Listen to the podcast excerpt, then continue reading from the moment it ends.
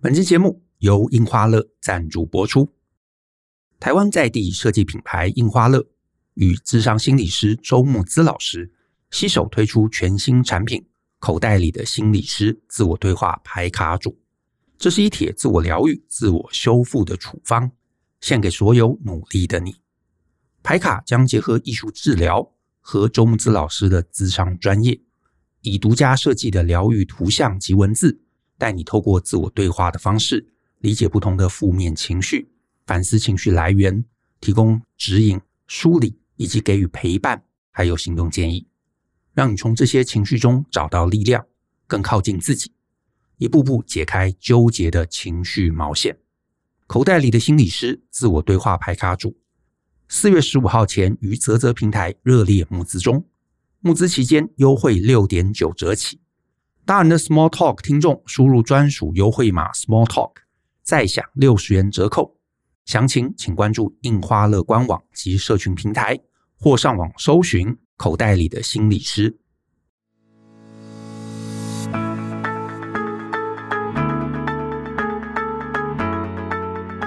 欢迎收听大人的 Small Talk，这是大人学的线上广播节目，我是 Joe 张国阳。大人学啊，是个分享成为成熟大人必备学问的知识平台。我们长期分享职业发展、人际沟通、个人成长、商业管理以及两性关系等等的人生议题。那欢迎大家可以多多关注。那我们今天呢，是一集访谈的节目。那我请到的来宾啊，是我们的好朋友周木姿，咨商心理师。那请老师啊，先跟大家打个招呼吧。Hello，就好，各位大人学的朋友，大家好，好久不见喽。那今天啊，我特别请到老师来，是想要跟大家一起啊，就是我想跟老师啊来聊一个我觉得还蛮有意思的一个心理的议题。这个心理议题呢，也是最近我看到啊，它其实叫做情绪劳务。那这个东西到底是什么呢？好，跟你我有没有什么关系啊？就是你可能会觉得好像没有关系嘛，可是我觉得啊，其实关系非常非常的大。所以我今天啊，就想来跟木子老师啊一起来聊聊。那首先啊，我就先请教老师，到底所谓情绪劳务，这是什么东西啊？情绪劳务其实说起来就是你的情绪，你负担了一些情绪的劳务嘛，就顾名思义。但是最简单的讲法就是说，假设你今天在一些互动过程中，或是在一些场合中，你必须要表现出跟你的心理相反的情绪，这种事情跟这种状态太多的时候，就代表你必须负担比较多的情绪劳务。OK，所以这其实就是平常上班。哎，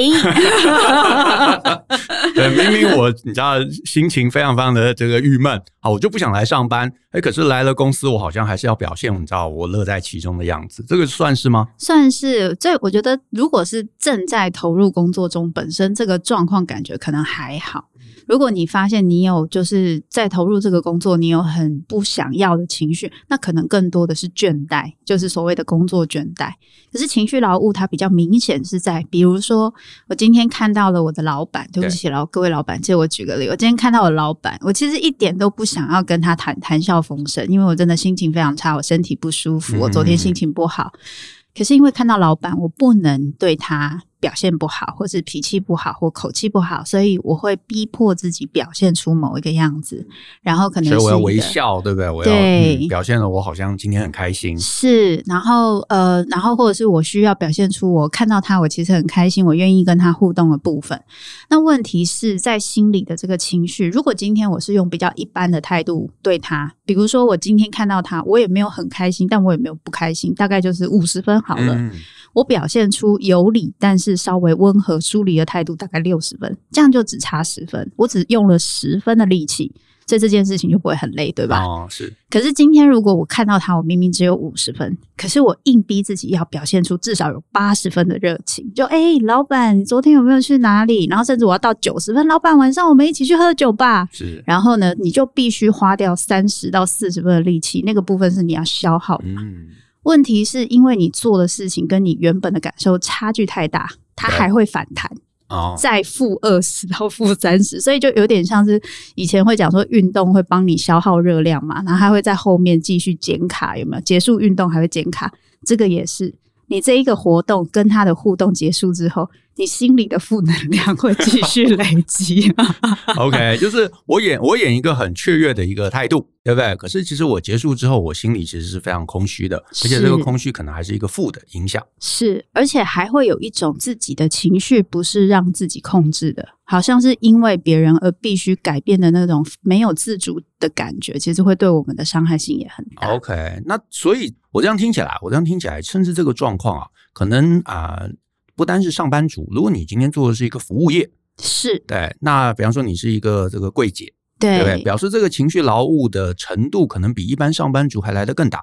没错，就是一般的服务业啊，或者是说像是呃，例如说像做就是像航空相关的，哦、对对，然后或者是一些你必须要跟人的互动变得比较多。其实包含甚至不用到服务业，你就算是做医疗业，就是你要跟人的互动变多，嗯、你只要稍微态度不好，对方就会责备你，对，会客诉。对，嗯、所以你必须要维持某一种专业或某一种温和的态度，以免被别人就是做一些指责的时候。其实，在这个部分就会特别辛苦。当然，另外，假设你是一个清楚，我现在是因为担任这个角色，所以我必须扮演这个样子。所以他有什么情绪，那是他的问题，不是我的问题哦。所以并不是我做错什么，所以他是这样。你的情绪劳务又又会负担的少一点，嗯，因为你知道你在干嘛，对，所以这个自主权是在你手上，不是因为对方是。可是，如果今天你是因为怕对方会生气，嗯、你会觉得很恐怖，就是你本身的情绪界限是比较模糊的。你发现对方一生气，你就会开始想要讨好，或是想要碾压。不管如何，就是你可能会有一些情绪出现。但是碾压就是跟他对抗嘛。对对对对对，对对对，但是你的对抗可能又要就是稍微有分寸一点，就是你又需要克制等等。你就会觉得很辛苦，因为你会不停的思考对方的很多反应，就是你碾压完，他一定也会是负的情绪过来，嗯、你就会觉得压力很大。然后事后你就会想，你是不是做错事了？这一些东西都会让你本身的情绪劳务的那个负担度变得更高，啊、所以你的界限越越越模糊，越容易把别人的情绪当成是你的问题的时候，在遇到这种状况，可能越难去调节，或是越难去。消化掉那个别人，因为可能就是在跟你互动中产生的那个情绪，是，然后你会不会把它当成你的责任跟你的问题的那些心情？OK，所以所以其实表示，呃，因为我这样听起来啦，就是呃，大部分人其实平常上班嘛，呃，尤其你做服务业，其实你知道啊，我我一笑，我对客人礼貌，诶，这可能是一个我必须要扮演的角色。所以我就戴上一个面具，对不对？一一个业务的面具，嗯、或者一个服务人员的面具。是。然后啊、呃，回家之后，哎，我就把这个面具卸下来。所以这样听起来，意思就是有些人是没办法退价的。我觉得没办法退价是一个很重要的关键。嗯、还有一个是他可能没有意识到，当别人会这样对他的时候，有时候跟他没有关系。哦，这怎么说？就是有些人的人际互动习惯，其实很多会比较对于就是服务业或对人有兴趣的工作，有些人是不得不选择。对，对对。可是有些人他本身就对这个有兴趣，哦、他喜欢跟人互动。可是跟人互动中，因为你就会遇到很多种人，你当然会遇到很棒的人，你也会遇到诶，有些人对于就是服务业或是对于跟别人互动，他有一些他自己的状况在。那我们对对对，那我们如果没有办法分辨的时候，我们知道那是他的问题，可是我心理上还是忍不住，忍不住会归咎于是不是我做了什么，或是我哪里做不够，会自我检讨，想说是不是他那么生气，是不是我做不好？对，嗯、然后是不是遇到为什么他遇到别人不会，然后是不是因为我真的做不够？我我把这一件事情放到我自己身上的时候，我没有办法，就是很有，就是客观的去看这件事情。我其实就会承担比别人更多的情绪压力。有一些情绪界限比较清楚的人，你可以说，有些人会说他自我感觉很良好，对对对，但是有时候会觉得他那么良好没有不好。嗯嗯。因为当他就是跟别人互动，别人态度不好的时候，他可能就觉得这是他别人的问题啊。然后如果说，诶，为什么对你他比较凶，对他不会啊？我跟你讲，因为你好欺负，所以他才会对你比较凶。哦、就他也也会有一套他自己的逻辑，然后有时候这个逻辑还真有道理。对，就是他可以用一些方式很快的去疏解掉这个别人情绪的影响的时候，他的情绪劳务消散的就会比较快啊。哦可是，如果你本身的人际互动习惯，你就是属于那种人家对你一个表情、一个情绪，你会纠结很久的时候，你在从事这样的工作的时候，有时候压力就会很大。嗯，其实像我们做心理咨商也是嘛，常常会有人说：“诶，那你在跟就是你的个案互动的时候，你不会有很多很多情绪回家不知道怎么消解嘛？”可是对我们来说，这个界限就会变得很重要，因为我们会知道我们是在旁边担任一个协助者的角色，所以我们能够协助他，就是我们要辨识，对，现在他出现的情绪有哪些是跟我有关，哪些跟我没关？跟我有关是因为我做了什么，还是因为我长得或我感觉像他以前的谁，所以让他会有对对对，嗯、让他有这样的情绪，我。就是很像你以前讲那个局啊，哦，这个局看得越清楚，你基本来说会承担的责任就越少。其实是就是界限就有点是像是这样的能力，可有些人的困难是他即使看得清楚。他心理上就是会有一个习惯的罪恶感，哦、然后这个是我之前情绪勒索做，他就特别容易被勒索，因为他很容易就是觉得千错万错都是我的错，对。然后在这样子的情况之下，他就很容易会过度负担别人的情绪劳务，然后有的时候当然工作上的责任也会变得比较多。是，那这怎么拿捏？我我我，因为这样讲下来，我觉得我可以理解，有些人确实就想很多，会觉得说啊，别人的你知道一举一动，我好像都有责任。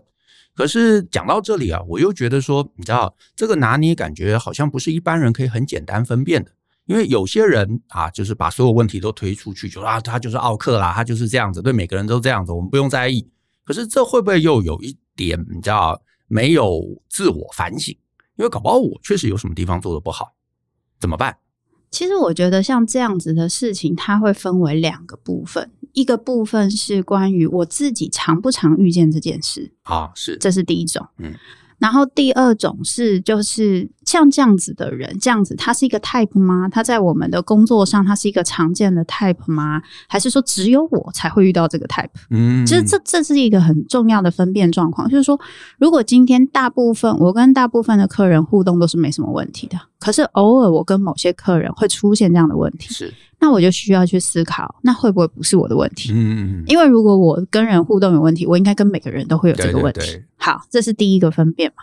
那第二个分辨是我们还是要稍微，就是不是说自我的那个过度反省，而是我必须理解到，我如果知道我要怎么应对这一种人，嗯，那对我的工作不是很有帮助吗？是，然后甚至对我的日常生活也会有帮助。我不可能全部都用避开的方式，所以我可以去看会不会某种 type 的，我特别没办法，是我特别容易跟他起冲突，嗯，如果是我可以去研究一下，为什么我跟这个种 type 的特别容易起冲突，或是他对其他人也有其他人遇到这一种 type，诶，他就治得了他，嗯，我就不行，是。那这个时候就不是很快说哦，都是我不好，不是的，你必须要先去思考，因为你去想是你不好，这样子对你其实没有帮助。你需要去想的是，诶，我有什么特色，让这种人对我。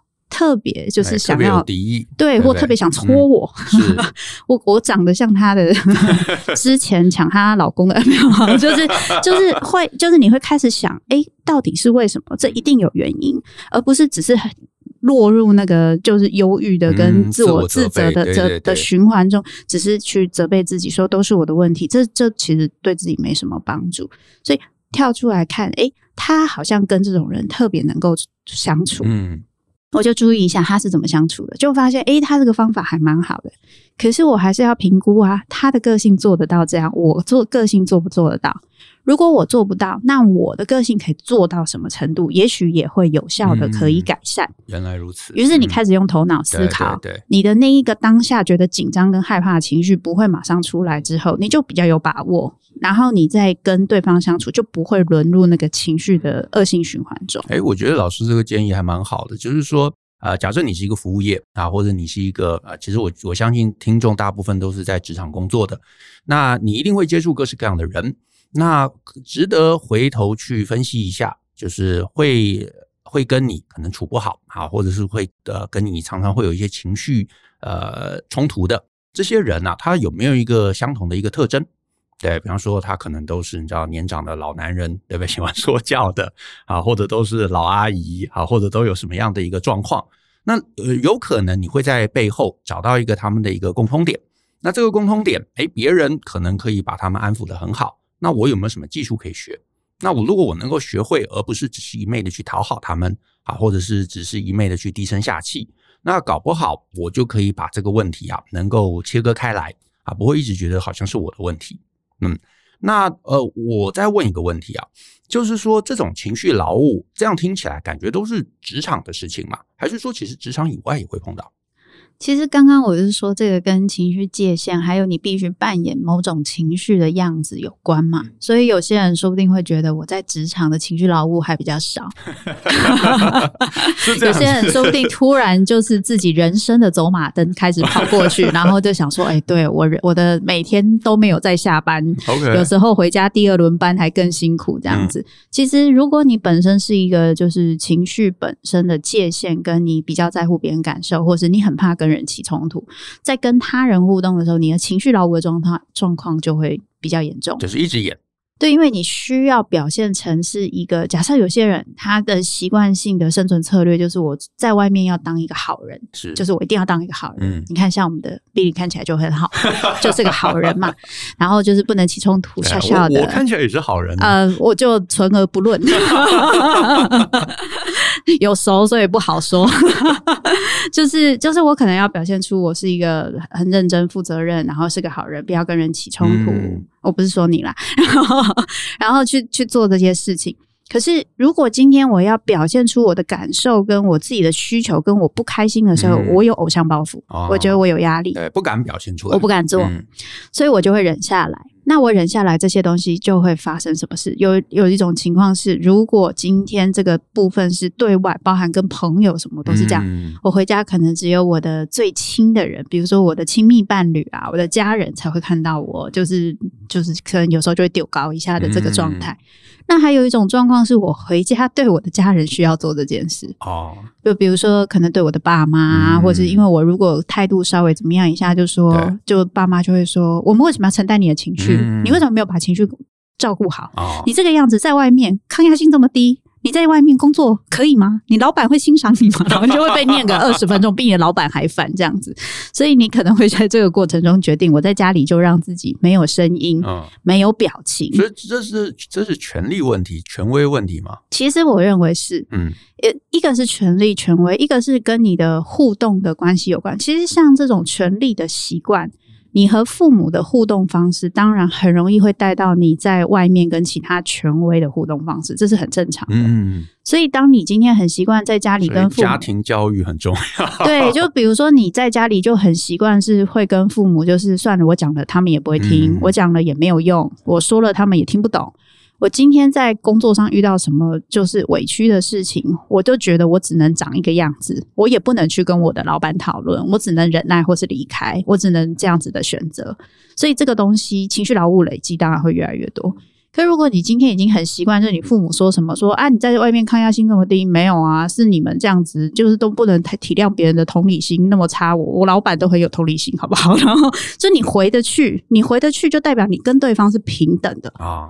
你有习惯这个平等的状况，你在外面，你知道怎么样有礼貌，但是去表达自己的想法跟需求，反而会让你比较不容易委屈，跟不容易累积太多的情绪劳务，所以这是一体的。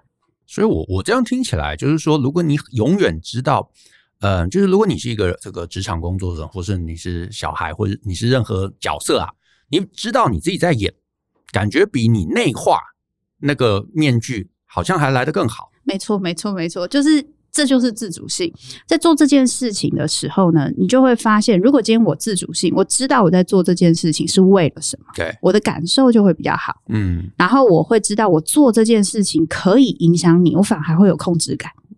就比如说，我今天啊，老板他就很凶啊，然后就是有时候就开玩笑讲，他老男人就是喜欢人家听好听话，那就我就最会好听话。哎呦，陈董，这个真的很难啦，我来尽量帮忙，可我不能确定，你给我一点时间好不好？嗯、你知道这样治得了他，你就不会觉得很对。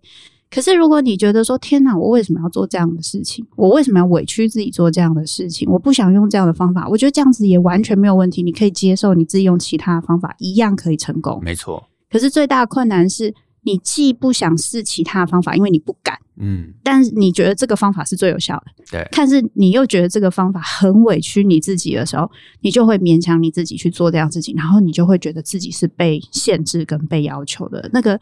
那个没有办法自主的感觉就会变得很强。OK，所以其实其实这样子听起来，就是我们要帮自己设定一个开关，对不对？就是啊，该、呃、做某个事情的时候，啪，我就切过去。是是是。然后我知道，哎，做完了，我就把它切回来。当然，理想上可以这么做到，当然很好。但是后来你会发现很难。可是我觉得最好的方式是，你可以一致性比较强。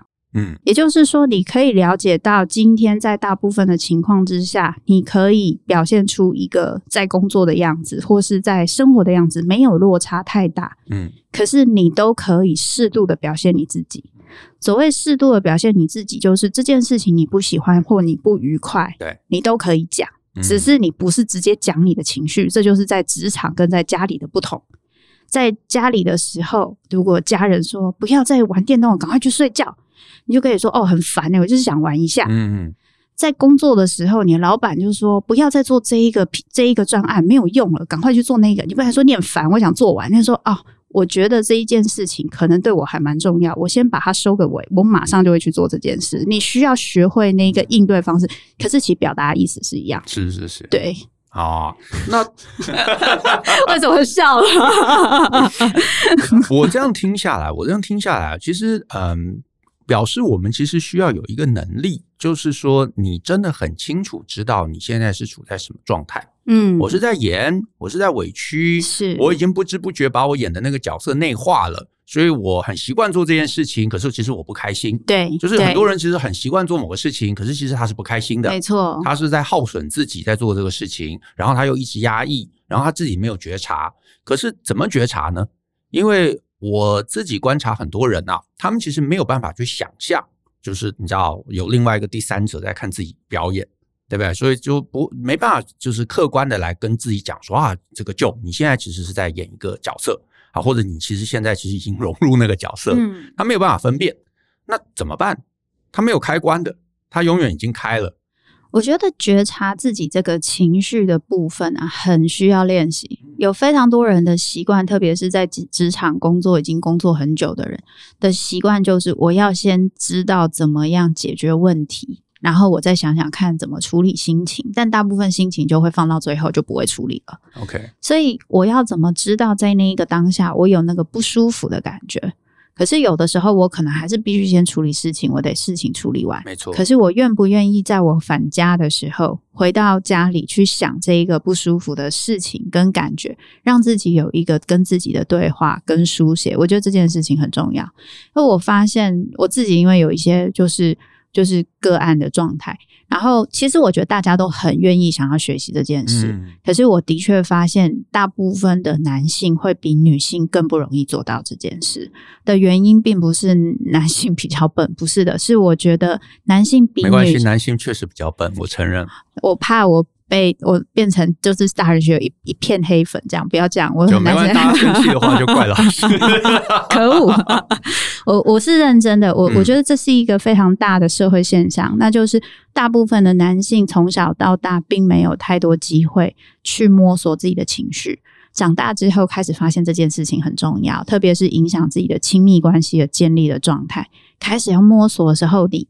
就是起跑点就比人家输了二三十年，然后你先要开始重新练，就要从幼幼班开始做，所以对自己一定要有一点点耐心，嗯，因为。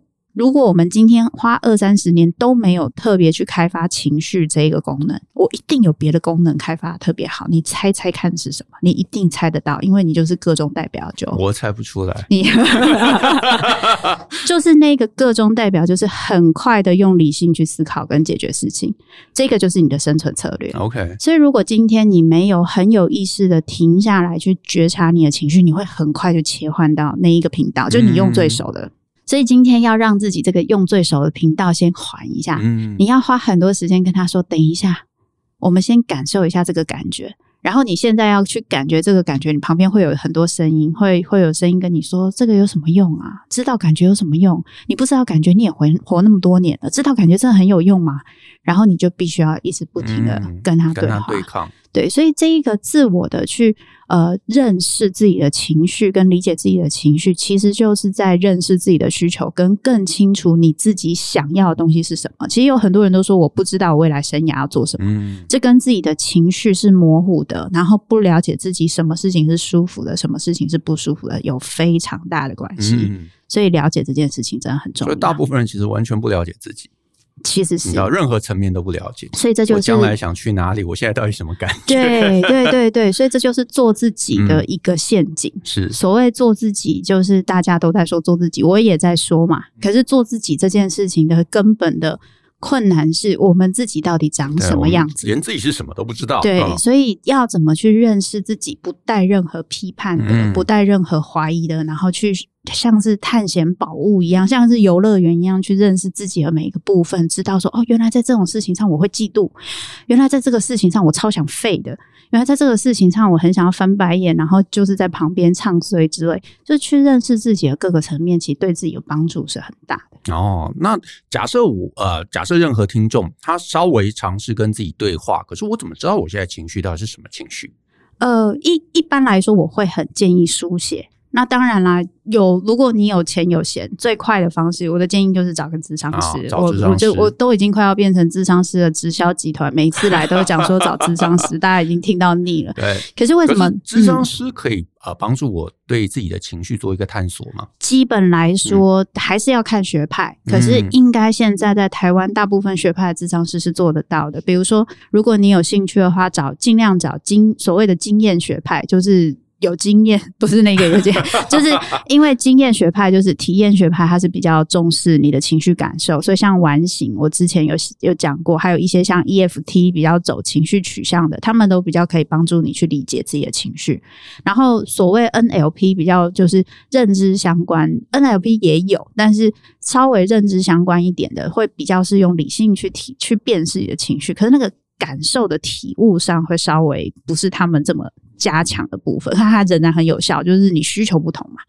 那另外一个部分是因为我最近有跟印花乐开发出一个商品，然后里面就是希望帮助大家，就是有些人就是觉得说，好要去找咨商师，咨商师到底要找谁？嗯，然后又不知道有没有效，然后每次周末老师又排不上，排不上。对，我已经听好多人讲了，说他们想要排，然后排不上。老师心态不好，没有啊，就是 就是可能会有一些，或者是说我已经在咨商了，可是有时候咨商师说的东西，我好像觉得很有道理，可是我回去我不知道怎么练习。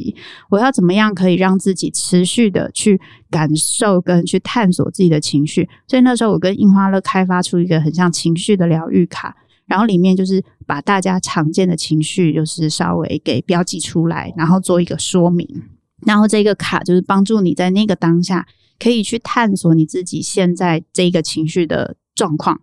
还有这个情绪代表的意义，以及接下来你可以怎么做，所以有一套的一个简单的一个，就是可以跟着他走的一个梳理的方法。Okay. 这这个听起来还蛮有趣的啊，就是我我怎么透过这个牌卡来帮我辨识情绪？其实这个牌卡很有趣，因为那时候我在我一直都很想做这件事，因为很多人对于情绪就会觉得说，哎，我好像有情绪。对。可是我不知道是什么情绪，对，所以那个把那个卡拿起来吼，就是一张一张看，我现在是什么情绪，就是认识自己的第一步。哦，这个情绪到底是什么？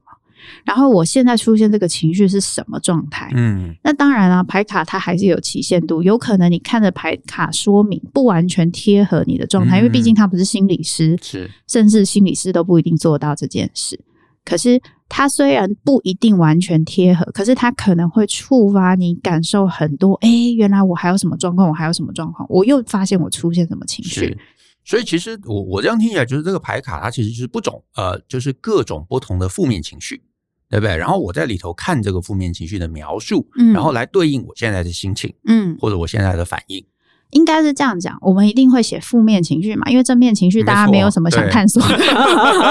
对，我想知道我现在是快乐还是很快乐，还是非常快乐。对对对，而且负负面情绪其实带给我们的一个感受力是特别强，原因是因为这是有适应上的原因的。嗯、因为当我们今天觉得就是适应上比较，就是负面情绪是告诉我们有事情不对劲，所以。它必须要强烈一点，我们才会去改善跟调整我们现在的，去摸索我们现在的环境状态。所以这件事情它是很有适应上的功能。那当我们今天去理解这个情绪的时候，它对我们的帮助是我可以先去意识一下这个情绪本身到底是跟我现在的事情有关，嗯，还是跟我过去的经验有关。光可以做一个这样子小小的辨识，比如说这件事情本身可能没到那么严重，嗯、可是它勾起了我以前的创伤经验。是是是。如果发现后面这个部分真的太多，我就非常建议你一定要找智商师，因为那个可能靠自己梳理有时候很不容易啊。我我我听懂，我听懂，因为我猜我我试着用呃听众的角度，我觉得我来这个讲一次，看看老师、嗯、你觉得我的人这个理解是不是呃是不是跟你的设计理念是一致的？是。就是啊，很多人可能会觉得负面情绪啊，它就是一个负面情绪啊啊，我就不开心嘛，对吧？我干嘛要去理解负面情绪呢？可是呢，我这样子一路听下来，负面情绪它其实有很多不同细微的表现。嗯，比方说，它可能是嫉妒，它可能是羞愧，它可能是愤怒，它可能是我不知道还有什么 啊，可能还有一些别的不同的负面情绪。这个负面情绪有可能是在这个当下的事件中啊，比方说，我跟客户的应对中啊，我忽然感受到了。啊，我觉得，哎，我我这个心情很不舒服，哎，可是我如果觉察说啊，这其实是一个羞愧感，这可能是一个罪恶感，这可能是一个什么东西，那我就可以呃回家啊、呃，或者之后有空的时候，我可以进一步探索，为什么我在那个 moment 我会出现了羞愧感？这个羞愧感为什么会发生？啊，它可能会联动到过去啊，你知道从小的什么某一次简报被老师羞辱，所以你就你就找到了那个起源，那找到那个起源之后，哎，搞不好你可以自己化解。搞不好你没办法自己化解啊！如果你能自己化解，你搞不好将来你在面对同一个情境的时候，你就不会再碰到这个负面情绪，就不会被拉扯住。应该是我可以这样理解吗？我觉得你说的。几乎都没有错，只有到最后稍微我调整一下。我觉得你刚前面都讲超级好，你讲比我清楚好多。你只有一个地方我稍微调整，就是说我们期待以后再也不会发生这个情绪。哎、哦欸，这是不可怜的代际，哦、就是它有点像是那个头，那个叫做什么？那个风湿啦，就是 就是说你有时候只能手受伤啊，或是对对，可能吃了海鲜，或者是那个天气稍微变冷，嗯、你可能还是会痛。嗯、可是你知道它是怎么回事，哦、所以你会在它出现的时候跟自己说：“哦，没事。”可能他没有要羞辱我的意思，嗯、但是我现在会出现这种羞愧感，是我习惯性的遇到这个情况，我就会有这个反应，也就是。就是刚刚讲的，如果用，因为大人学的朋友都是旧的粉丝，你们一定听得懂，看懂局是什么意思。就是你越看懂你这每一个情绪出现这一局是什么意思的时候，你就越来越不会陷入那一个，就是每一次都会好羞愧、好羞愧情绪。然后这个羞愧情绪我们没有办法撑太久的时候，我们会出现另外一种保护自己的情绪。例如说愤怒啊、攻击啊，或是啊觉得很忧郁啊，躲起来，这些我们就反而很容易陷入这种其实不是我真正的情绪里面，就对自己的帮助反而没有那么大。是是，就是其实啊、呃，你不管处理不处理啦，你的身体都会保护你。是对，那只是用哪一个方式保护嘛？就是帮你盖过去，然后去攻击别人，这不一定会让你的人际关系变得更好。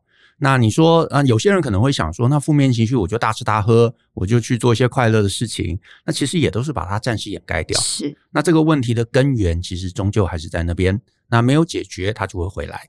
那再回来，你再做同样的事情，那其实背后是累积了很多很多这个情绪劳务的一些负分，嗯，对不对？那最后它其实都会呃反噬啊。都会反噬，我可以这样理解吗？可以，可以，非常好，非常好，好我终于答对了。可恶、啊，干嘛这样？哦，那那老师可以再跟大家介绍一下吗？你刚刚说那个牌卡叫什么？它的名字叫做“口袋里的心理师”，意思就是说，你可以借由这样子的梳理，就是。呃，这样子的牌卡去帮助你自己，随时随地都可以为自己做一个情绪的梳理，甚至是帮别人做一个情绪的梳理。有些人就会说：“哦，我有时候我身边的人心情不好，不知道怎么办，然后我要学一些方法，可当下我可能又不一定可以，就是记得要怎么做。拿这个牌卡有点像抽塔罗一下，你现在的心情怎么样？哦、或者是说，哎，你要不要抽一张木之老师写的打气卡？像刚舅舅抽了一张，叫做“焦虑来的时候”。记得回到当下，然后舅舅发现，但是当下就是让我焦虑的事情，就发现没有用啊、哦，没有。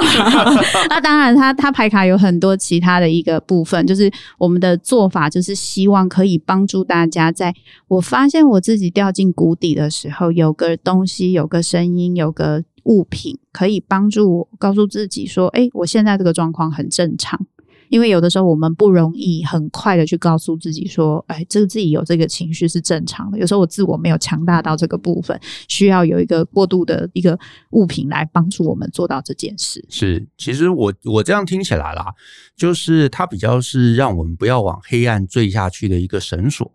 你就是在一些负面情绪的边缘，你让自己知道，你让自己觉察，你让自己理解，你让自己能够啊适时的能够走出来，能够排解，正确的排解，那你不会被这个叫负面情绪一直拖到这个黑暗深渊。你搞不好也可以省下去找这个心理师的钱，对不对？还蛮值得的。我觉得。一定是会对自己有帮助，但我还是要小心一点说明，就是说，当然他没有办法完全替代心理师的工作，是是是是，但是他可以跟心理就是智商做一个辅导跟协助，嗯，就是因为有的时候你真的在当下跟心理师陪你的那个探索，你想要回家自己做很不容易，有一个工具帮你可以做到这件事，然后再加上这个工具它并没有很鼓励你往很深处的地方走。所以走到一个地方，你可以停下来，把这件事情记起来，回过头再回去跟你的心理师讨论，他会得到的就是相辅一张的帮助。嗯，理解，理解，理解，就是其实说。呃，如果你是一个你知道一般人啊，碰到一些小小的负面情绪，是这些牌卡可以适度的帮你来做一个排解。对对，对。可是其实呃，我们我们有些人嘛，成长的过程中，哎，可能真的你有受到一些伤，这个伤是很深沉的，可能来自于你原生家庭，从小的什么呃这个呃或者跟一些你知道这个长辈啊、父母啊，或者是社会的互动留下来的一些负面的东西。那这个东西当然你就不能期待说透过一个牌卡就就化解。但是至少你在这个过程中，你搞不好会找到那个根源。那你之后再去找可能是呃心理师相关的一些咨商的一个服务的时候，你比较能够让他们知道。你到底今天你想来干嘛？而不是只是告诉他说：“哦，我觉得我很忧郁哦，我不知道发生什么事情。”嗯，对啊，我觉得就就的这一个这个这个分享是很重要的。然后再加上，因为这一个卡的一个步骤，跟我平常在带领个案去理解自己的情绪的步骤其实是类似的，所以你也可以借此去感受一下，哦，原来心理师是做类似这样的事情的感觉。啊，好啊，那就呃期待啊，今天的听众大家也都能够正视自己的负面情绪啊，解除你的这个情绪劳务，啊让自己的生活啊能够过得更好。那我们今天节目就到这边，那感谢木子老师啊来我们节目，也谢谢大家的收听。那如果呢你喜欢我们的节目啊，欢迎分享给亲朋好友，尤其欢迎大家在节目下面留言给我们鼓励。那我们日后一起相信、思考、勇于改变，一起学习成为成熟大人的必备学问吧。那我们下次见喽，拜拜，拜拜。